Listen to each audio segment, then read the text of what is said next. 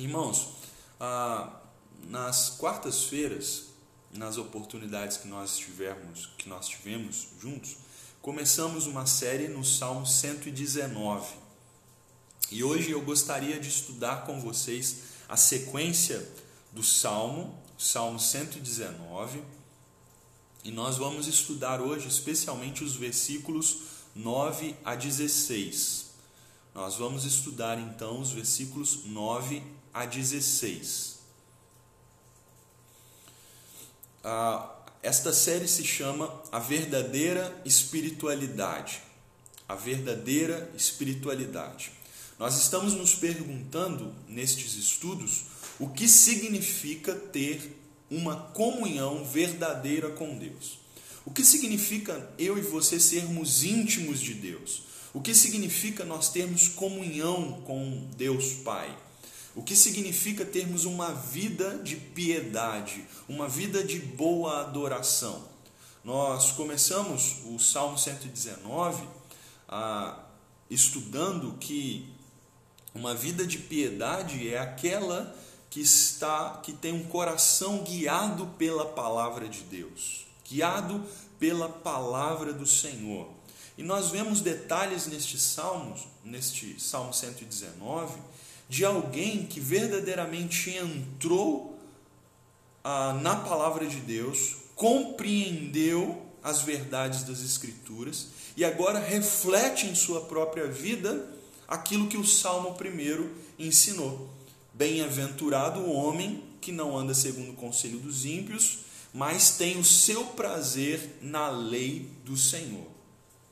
Esse homem, ele é bem-aventurado porque ele é feliz ele é feliz, alguém que se encontrou com a palavra de Deus, foi penetrado por ela, foi purificado pela palavra e agora vive uma vida de comunhão com Deus. Ele desfruta do poder da palavra de Deus, ele desfruta daquilo que a palavra concede àqueles que ouvem, aqueles que ouvem os ensinos, os mandamentos, os estatutos, os decretos do Senhor. E hoje, especialmente, meus irmãos, nós vamos estudar os versículos 9 a 16 do Salmo 119. Nós vamos estudar os versículos 9 a 16 do Salmo 119. E neste salmo, nós aprenderemos que ah, uma vida de pureza entesoura a palavra de Deus. Uma vida de pureza entesoura a palavra de Deus. E para a gente introduzir o estudo dessa noite, nós precisamos pensar a respeito de quem é o salmista. Quem é este, este que escreve o Salmo 119? Quem é este que teve a experiência com a palavra de Deus? Nós sabemos que ele é um jovem, como nós vamos ver no versículo 9. Ainda nós faremos a leitura, mas por enquanto nós já descobrimos que este é um jovem.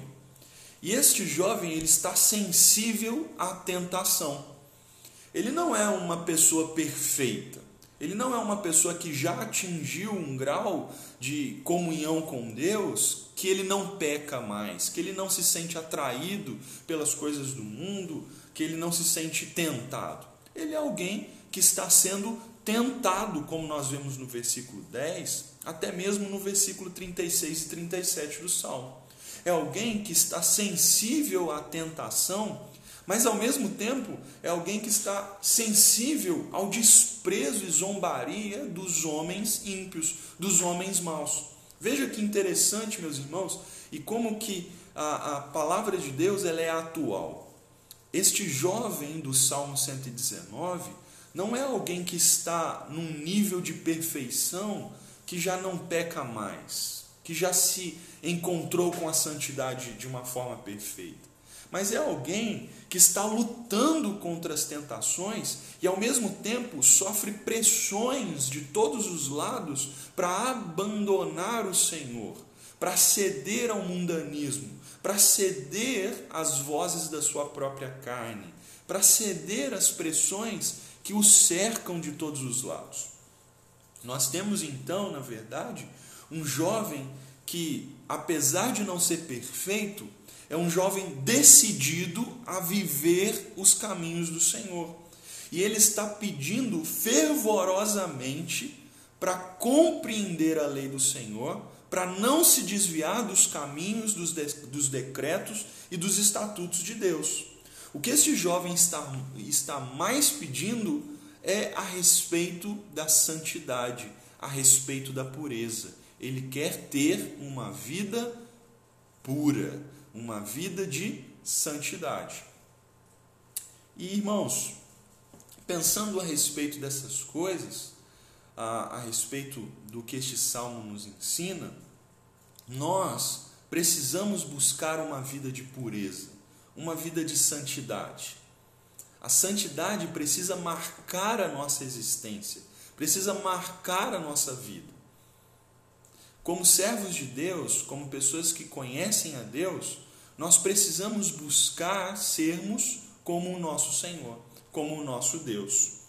E é por isso então que nós vamos gastar o nosso tempo estudando o Salmo 119, versículos 9 a 16.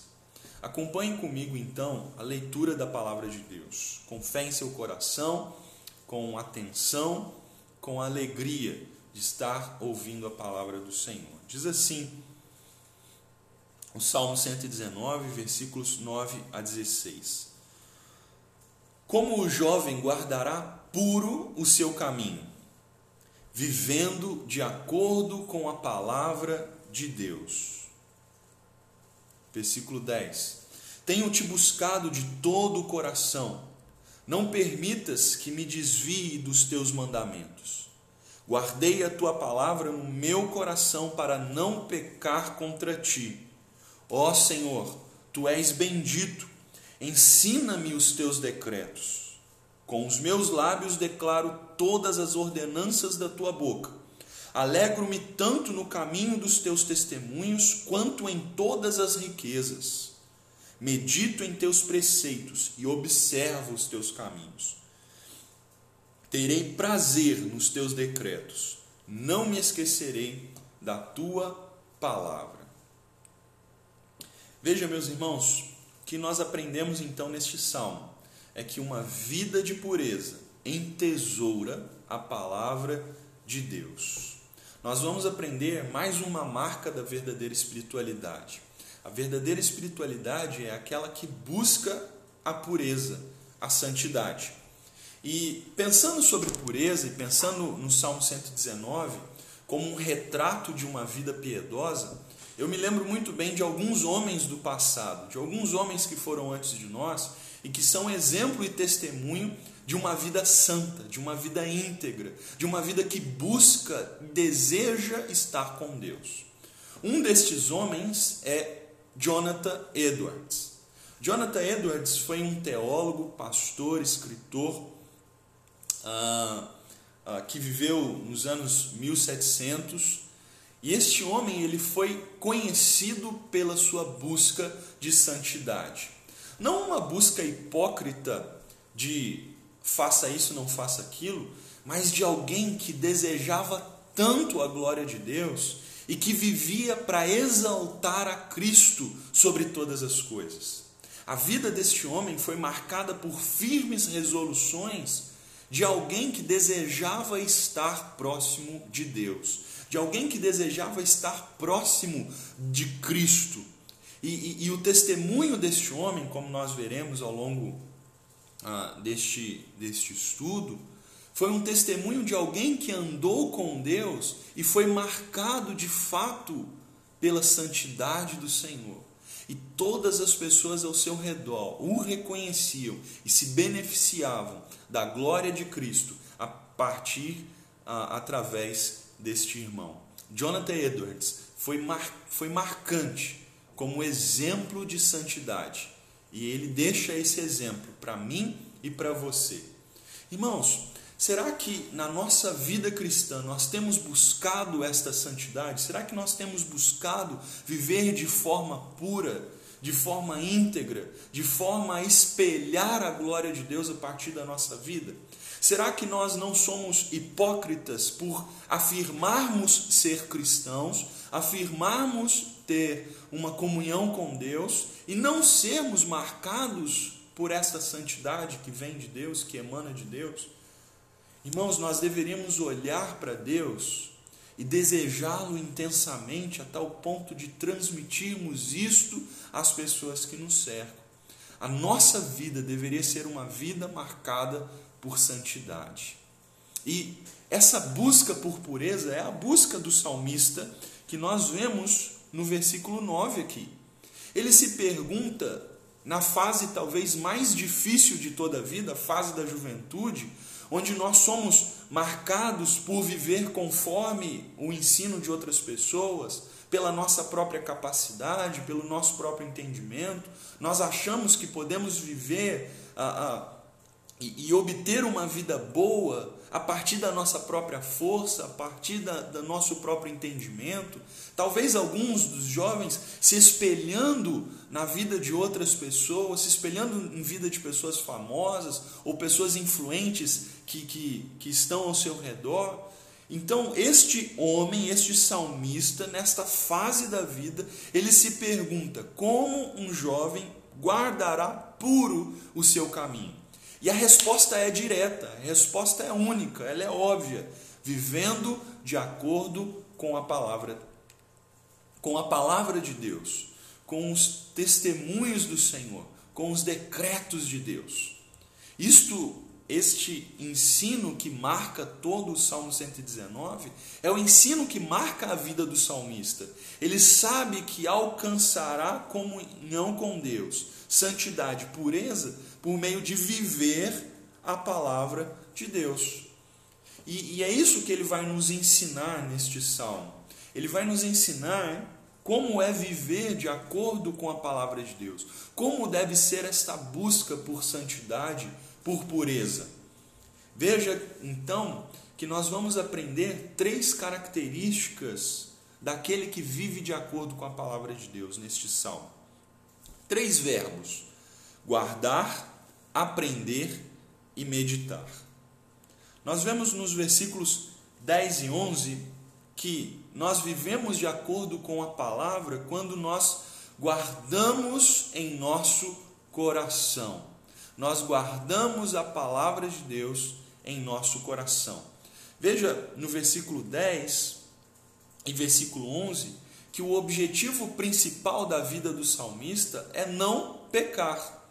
Aqueles que não pecam é porque estão em comunhão com Deus. Aqueles que não pecam é porque estão num relacionamento com Deus. É por isso que ele diz no versículo 10 que eu tenho te buscado de todo o coração. Uma vida de quem guarda a palavra de Deus é uma vida daquele que busca a Deus de todo o coração, busca ter um relacionamento com Deus, busca estar próximo de Deus, busca colocar a Deus em primeiro lugar e como alvo supremo da sua própria vida. A ponto de que o desejo do salmista, veja no versículo 10, é de que Deus não permita que ele se desvie dos seus mandamentos. E então ele diz no versículo 11 que para que isso aconteça, ele, ele guarda a palavra no coração, para não pecar contra Deus. O objetivo principal da vida do salmista é não pecar. E para não pecar, para não se desviar dos caminhos do Senhor, para ele manter comunhão com Deus, para que ele continue desfrutando da presença de Deus, para que ele continue sendo uma pessoa bem-aventurada, ele precisa guardar a palavra no coração. E o que, que isto significa? Guardar a palavra no coração. Nós precisamos olhar para o maior exemplo de santidade em toda a história da humanidade: Jesus Cristo. Como ele venceu a tentação no deserto? Como ele venceu aqueles 40 dias onde ele estava de jejum, onde ele não comeu nem bebeu, mas ele foi tentado pelo próprio Satanás. O que aconteceu naquele deserto é que Jesus venceu as tentações de Satanás por meio da palavra. Ele usou a palavra guardada em seu coração, encarnada em sua própria vida, para rebater Satanás e rejeitar todas as propostas tentadoras, atraentes de Satanás. Lembrando que Jesus, naquele momento, era um jovem de 30 anos. Jesus era alguém totalmente tentado pelo poder, era alguém tentado pelo prazer da carne, mas ele venceu porque ele usou a palavra de Deus. Com toda certeza, Jesus tinha em seu coração a palavra de Deus para ele vencer a tentação. É isto que é guardar a palavra de Deus em nosso coração. Guardar a palavra de Deus é, é, é no sentido de ser diligente na busca para entesourar, ou seja, colocar como um tesouro do nosso coração a palavra do Senhor. Mas nós não usamos a palavra de Deus apenas como um tesouro a ser escondido, como os piratas faziam. Ao contrário, nós guardamos a palavra de Deus como algo precioso para que todos vejam. E então, nós, ao guardarmos a palavra de Deus, nós vivemos a palavra, nós andamos nos caminhos do Senhor, nós obedecemos. Não só obedecemos, como também amamos, no sentido de desejar a palavra de Deus. Meus irmãos, se há algo que nós devemos desejar em nosso coração, é a palavra de Deus. Momentos de estudo, momentos de leitura da palavra, momentos de meditação, momentos de ouvir a palavra de Deus. Isso deve ser o nosso desejo, o nosso amor, bem como nós devemos honrar a palavra de Deus ao falarmos bem dela. E a pergunta que fica: será que nós temos obedecido, desejado, honrado a palavra de Deus? Será que nós valorizamos o tempo que temos para meditar, para ler as Escrituras? Será que nós separamos o momento do nosso dia para que nós mesmos tenhamos a experiência de ler a palavra de Deus, compreendê-la? Será que na nossa leitura somos apressados porque estamos apenas cumprindo a obrigação ou nos deleitamos no tempo que temos da leitura da palavra de Deus? Será que momentos como esse, onde nós ouvimos a palavra de Deus, causa deleite em nosso coração, alegria, amor, desejo, fervor? Colossenses 3, versículo 16, o apóstolo Paulo nos ensina que nós devemos ter ricamente a palavra de Cristo em nosso coração. Se nós queremos, meus irmãos, viver de acordo com a palavra de Deus e ter uma vida pura, nós precisamos guardar a palavra de Deus em nosso coração. Jonathan Edwards, ele consagrou-se inteiramente a Deus. Ele guardou a palavra de Deus em seu coração. E eu quero fazer uma citação de um dos seus textos, onde ele escreve em seu diário um encontro pessoal que ele teve com Deus, um momento de devoção, um momento de leitura das Escrituras, oração.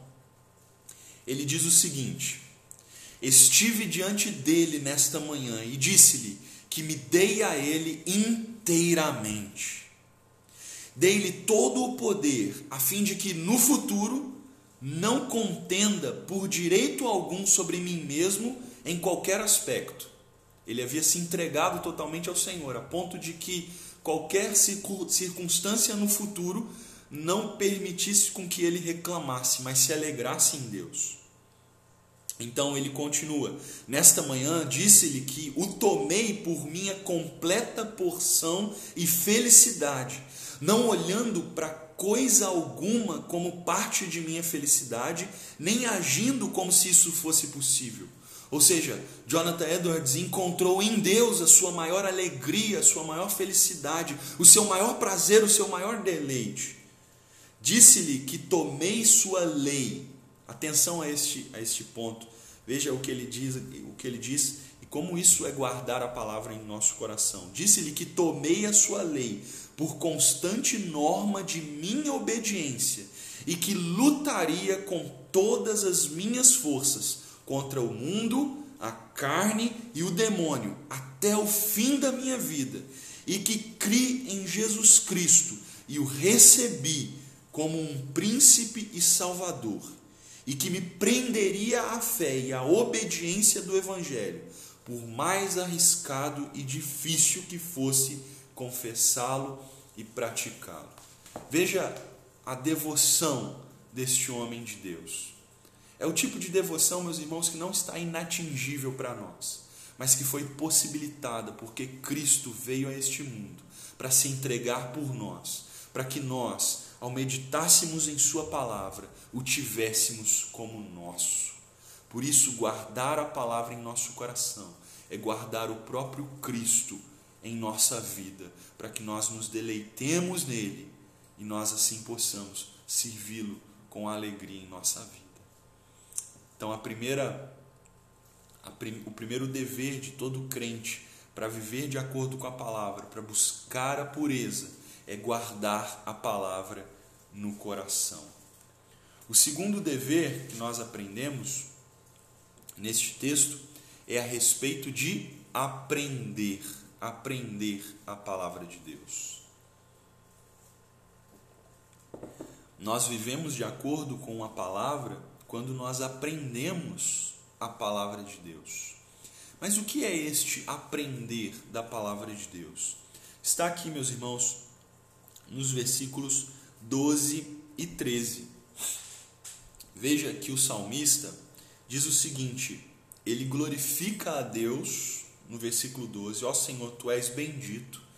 E o pedido que ele faz diante de reconhecer a Deus é: ensina-me Ensina-me os teus decretos, ensina-me a tua palavra, ensina-me os, manda os teus mandamentos. Veja o versículo 12. E então ele diz o porquê ele quer aprender a palavra de Deus. Ele quer aprender, meus irmãos, para que ele possa também ensinar. Veja no versículo 13 que ele diz o seguinte: Com os meus lábios declaro todas as ordenanças da tua boca.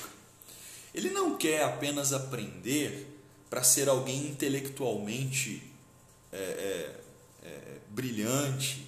Ele não quer ser alguém que sabe tudo da palavra de Deus, mas ele quer compreender e entender os mandamentos do Senhor para que ele possa a, anunciar os preceitos do Senhor. Ele quer anunciar as ordenanças que vêm do próprio Deus. Para que a gente possa compreender um pouquinho melhor essa ideia do versículo 13, se você puder abrir a sua Bíblia comigo em Salmo 40. O Salmo 40, versículo 9, ah, um outro salmista faz uma expressão ah, muito parecida com o que nós encontramos aqui. Ele diz o seguinte: ah, Salmo 40, versículo 9. Tenho proclamado boas novas de justiça na grande assembleia, não fechei os meus lábios. Deus deu-nos a capacidade de compreender os mandamentos do Senhor, mas não apenas para vivermos por nós mesmos, mas para ensinarmos aos outros.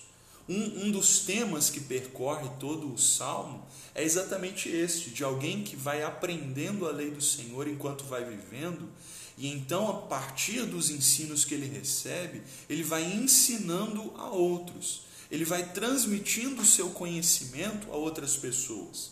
Mas veja bem, não é um, um ensino arrogante de alguém que está num patamar superior, mas de alguém que viveu a palavra de Deus, viveu os mesmos dilemas dos seus outros dos seus outros irmãos e então quer ensinar a essas pessoas, assim como ele mesmo aprende destas outras pessoas a palavra de Deus. Meus irmãos, a santidade não é um, um empreendimento individual, é um empreendimento coletivo. A santidade é algo que nós buscamos juntos para a glória de Deus. Deus nos colocou dentro de uma comunidade onde nós aprendemos uns com os outros a lei e os mandamentos do Senhor, e nós somos instruídos para que possamos reverberar este ensino à vida das outras pessoas, para que possamos transmitir, exatamente como uma caixa de som, um megafone, os ensinos do Senhor uns aos outros. Nós somos instruídos para que possamos instruir a outros. E nós nos lembramos de vários exemplos nas Escrituras neste sentido. Nós nos lembramos, ah, por exemplo, o, ah, o, o escriba Esdras. Esdras, diante da, do, da assolação da sua cidade de Jerusalém, ele voltou à comunidade, ele voltou à sua terra natal, exatamente para quê? Para ensinar os caminhos do Senhor. Esdras 7,10 nos, nos, nos diz que Esdras dedicou-se inteiramente a buscar, conhecer e ensinar os caminhos do Senhor, a lei do Senhor. Como eu disse, a santidade é um empreendimento coletivo. Nós somos responsáveis uns pelos outros para que possamos crescer juntos no conhecimento do Senhor, na busca pela santidade, na transmissão dos ensinos de Deus, para que assim nós sejamos fortalecidos como comunidade também. Nós aprendemos para ensinar. E meus irmãos, talvez você tenha dificuldade para compreender muitas vezes os ensinos do Senhor, mas Deus ele tem nos dado ferramentas das mais diversas para que possamos aprender a sua palavra. Deus tem nos dado os líderes, os pastores, mestres na comunidade. Deus tem nos dado irmãos mais maduros e experientes que nós. Deus tem nos dado acesso a Ele por meio da própria oração. O salmista ora pedindo a Deus que Ele ensine os seus os mandamentos. É isso que nós devemos buscar como povo de Deus: aprender a palavra do Senhor para que possamos ensinar a outros. E quando nós nos comprometemos a ensinar a outros, nós mesmos nos comprometemos com a vida de pureza e santidade, porque nós queremos ser coerentes naquilo que nós ensinamos. E se nós somos coerentes naquilo que nós ensinamos, nós buscamos e estamos vivendo uma vida de santidade, uma vida de pureza. Eu quero encorajar você a buscar o conhecimento do Senhor, não apenas para se destacar intelectualmente, mas para você honrar a Deus diante dos seus outros irmãos, diante da sua comunidade, uma vida santa, uma vida que ensina os preceitos e os mandamentos do Senhor. Esse é o comprometimento que eu e você devemos ter com o discipulado. Jesus nos colocou dentro de uma comunidade, meus irmãos, para que nos comprometêssemos uns com os outros no ensino da Sua palavra. E é curioso como o apóstolo Paulo associa novamente a Colossenses 3, versículo 16, com o habitar da palavra de Deus em nós ricamente, com o compartilhar da palavra entre nós. Talvez você pense assim, mas eu não estou pronto, mas é, é, eu ainda preciso aprender muito. Mas eu quero que você creia neste momento, irmão, que o que você já aprendeu você já pode ensinar a outros da palavra de Deus. Obviamente com responsabilidade, obviamente sendo fiel às escrituras sagradas, mas se ainda lhe falta conhecimento, se ainda lhe falta habilidade, peça a Deus para que ele lhe ensine, para que ele lhe capacite, para que você possa ensinar a outros. É assim que os maridos devem se portar diante, das suas, diante de sua casa eles devem ser ah, comprometidos com a palavra de Deus, a ponto de ensinar a sua casa a respeito da palavra de Deus. E isso exige que os maridos sejam santos, que eles busquem a santidade, para que eles deixem um legado de santidade para suas famílias. Como, por exemplo, o nosso irmão que nós falamos algumas vezes, que nós estamos pensando sobre a vida dele também, como exemplo de santidade, Jonathan Edwards, ah, ele, ele faleceu e a sua esposa escreve uma carta às suas filhas, ah, obviamente entristecida, obviamente lamentando, mas especialmente agradecendo pelo tempo que ela teve com Jonathan Edwards, agradecendo pelo tempo que ela teve com ele, por, porque ela considerava isso uma dádiva de Deus, um presente que Deus havia dado a ela para ela desfrutar da santidade daquele homem de Deus.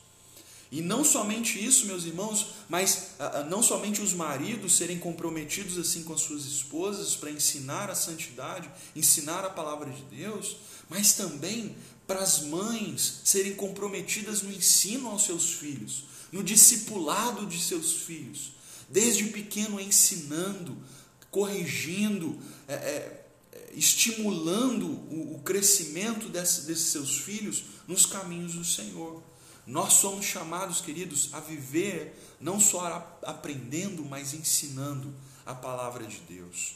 E assim nós seremos mais santos. Ah, há uma passagem muito interessante a respeito de Jonathan Edwards também que ele escreve, que ele diz o seguinte: aquele homem que havia é, experimentado a presença de Deus sobre a sua vida, havia experimentado o poder de Deus, a glória de Cristo ele, ele conta que a, a, todo, toda aquela vida não havia sido meramente particular, não havia sido experimentada por ele mesmo, mas ele havia transmitido isso à sua comunidade e a sua comunidade estava, estava vivendo esse despertamento espiritual para a santidade.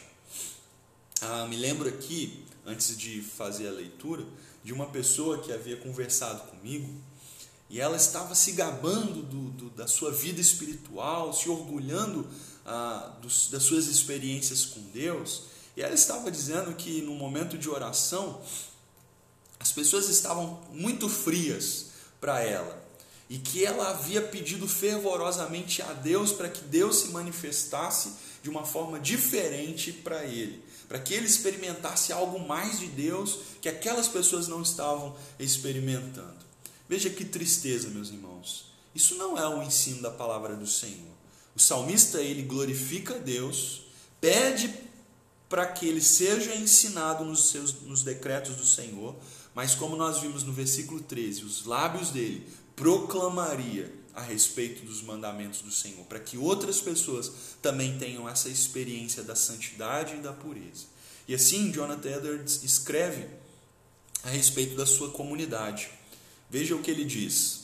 Naquele momento, nossas reuniões públicas eram belas. A congregação alegrava-se no culto a Deus.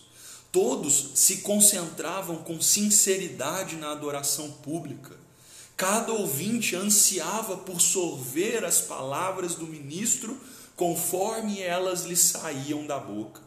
De tempos em tempos, a assembleia, em geral, e às lágrimas de tristeza e angústia, outros de alegria e amor, outros sentindo compaixão e preocupação pela alma do seu próximo. Veja, meus irmãos, a santidade não é um empreendimento individual, mas é um empreendimento coletivo. Nós devemos aprender para ensinar a outros. Então, nós vimos até aqui no Salmo 119, para aqueles que entraram mais tarde, uh, nos versículos 9 a 16, nós aprendemos que a santidade, a pureza, a busca pela pureza, é uma busca de guardar a palavra de Deus e de aprender a palavra para ensinar a outros. E em terceiro lugar, para nós terminarmos, envolve a meditação. O que isso significa? A meditação aqui do salmista, nos versículos 13, é, desculpe, dos versículos 14 a 16, é diferente ah, dessa meditação oriental, onde se busca esvaziar a mente. A meditação dos salmistas é aquela que busca preencher a mente e o coração com a palavra de Deus. E aqui, essa meditação, ela tem o fim de buscar, é, ela busca três objetivos. No versículo 14, ela busca a alegria, o prazer nos mandamentos do Senhor. A ponto do salmista dizer que ele se alegra mais nos caminhos do Senhor do que em qualquer outra riqueza. Ou seja, o salmista está tão cheio de Deus e da sua palavra que ele se alegra mais, tem maior prazer, maior alegria, maior contentamento na palavra de Deus que qualquer outra riqueza que ele pudesse alcançar, que ele pudesse atingir. Não somente isso, mas também no versículo 15 ele medita nos preceitos para ter direção. Ao meditar nos preceitos de Deus, o salmista pode observar os caminhos do Senhor. Ele pode observar os caminhos e a direção que Deus tem para a vida dos seus servos. Nós meditamos para obter alegria e prazer na palavra do Senhor, para obter direção, mas no versículo 16 também para não esquecer. Eu e você somos esquecidos por natureza, especialmente quando se trata da lei do Senhor. Faça um teste. Faça a leitura da sua Bíblia pela manhã e logo pela, pelo meio-dia você já vai haver esquecido muito daquilo que você leu, se não tudo. É por isso que o salmista ele se esforça para meditar na palavra do Senhor, para que ele possa memorizar. Memorizar, decorar é também guardar a palavra do Senhor. É, é, é o nosso esforço de não esquecer da palavra de, do Senhor, de tê-la continuamente em nossos lábios, para que possamos usá-la para edificar e abençoar a vida de outras pessoas, para que possamos ah, consolar o nosso coração, para que possamos resistir às tentações, para que possamos ver a glória de Cristo. Ao meditar na palavra de Deus, nós somos tomados muitas vezes pela impressão de quem é Deus, e então nós podemos glorificá-lo com maior exatidão, com maior alegria, obter direção e não nos esquecer. Esse é o tripé que nós vemos de buscar a santidade e de buscar a pureza. Nós guardamos nós aprendemos, nós meditamos. E com isto, nós somos levados à obediência. E na obediência nós somos nós vivemos conforme os caminhos do Senhor. Nós vivemos em pureza e santidade. Eu e você, meus irmãos, somos chamados a viver esse tipo de pureza, esse tipo de santidade, que agrada a Deus.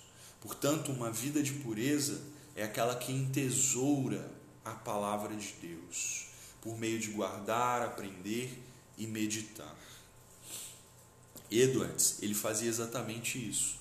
Ao passar e desprender horas meditando na palavra do Senhor. Talvez você se sinta ah, em dificuldades para fazer isto, mas é porque então você ainda não aprendeu a beleza e a glória de Deus por meio da Sua palavra. Meus irmãos, o nosso caminho, de uma forma geral, é marcado pelo erro, pela tristeza, pela morte, pelo pecado. Nós estamos vivendo esses dias de crises e nesse, nesse tempo em que as crises assaltam os nossos caminhos, assaltam o nosso percurso, nós nos lembramos de como somos imperfeitos e desagradamos a Deus. Deus nos fez para viver em santidade, em comunhão com Ele, desfrutando do seu amor, da sua bondade, da sua misericórdia, da sua graça. Eu e você somos chamados a viver esse tipo de santidade, mas nós percebemos o quanto isto é difícil. E é por isso que Deus enviou seu Filho Jesus Cristo, para que nele nós pudéssemos ter um caminho para a santidade para que nele nós pudéssemos ter a santificação, a comunhão plena com Deus.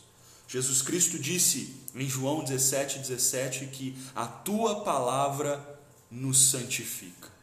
A palavra de Deus nos santifica. E ela santifica por meio da obra de Cristo Jesus naquela cruz. Quando Jesus Cristo foi dado por, em nosso lugar, foi morto em nosso lugar, nós então, ao olharmos para aquele sacrifício, ao crermos naquele sacrifício, o recebemos como a palavra de Deus aplicada em nosso coração, e então nós passamos à purificação. nós andamos a, diante de Deus em santidade. Se você quer ter uma vida de santidade, você não encontrará isso em cumprir regras meramente moralistas. Você não encontrará isso no seu próprio esforço, mas você encontrará isso na cruz do Calvário. Ao olhar para Cristo, ao crer em Sua palavra, você receberá a santidade que vem do Senhor por meio do seu Espírito. É por isso que eu e você deveríamos ter como objetivo da nossa vida conhecer a Deus e se deleitar nele. Isto é santidade. Se por um lado a santidade é rejeitar o pecado, no aspecto positivo é conhecer a Deus e se deleitar em Deus plenamente. Muitos na busca pela boa vida, empreendem esforço, dedicação e, e, até mesmo a superação dos seus limites para alcançar os seus objetivos, para alcançar a felicidade. Quanto mais nós, meus irmãos, deveremos empreender em toda a nossa busca como um objetivo de vida a pureza, a santidade. Nós deveríamos estar constantemente pensando qual é o caminho que me leva, me leva para perto de Deus e me afasta do pecado? Qual é o caminho que me leva a uma vida de santidade? Não para que as pessoas possam ver o quanto eu sou bom, mas para que todos saibam que existe um Deus glorioso, belo, verdadeiro e justo através da minha e da sua vida. Que esse seja o nosso objetivo e que nós empreendamos todo o nosso esforço para conhecer a Deus e nos deleitar nele e então vivermos em santidade. Que Deus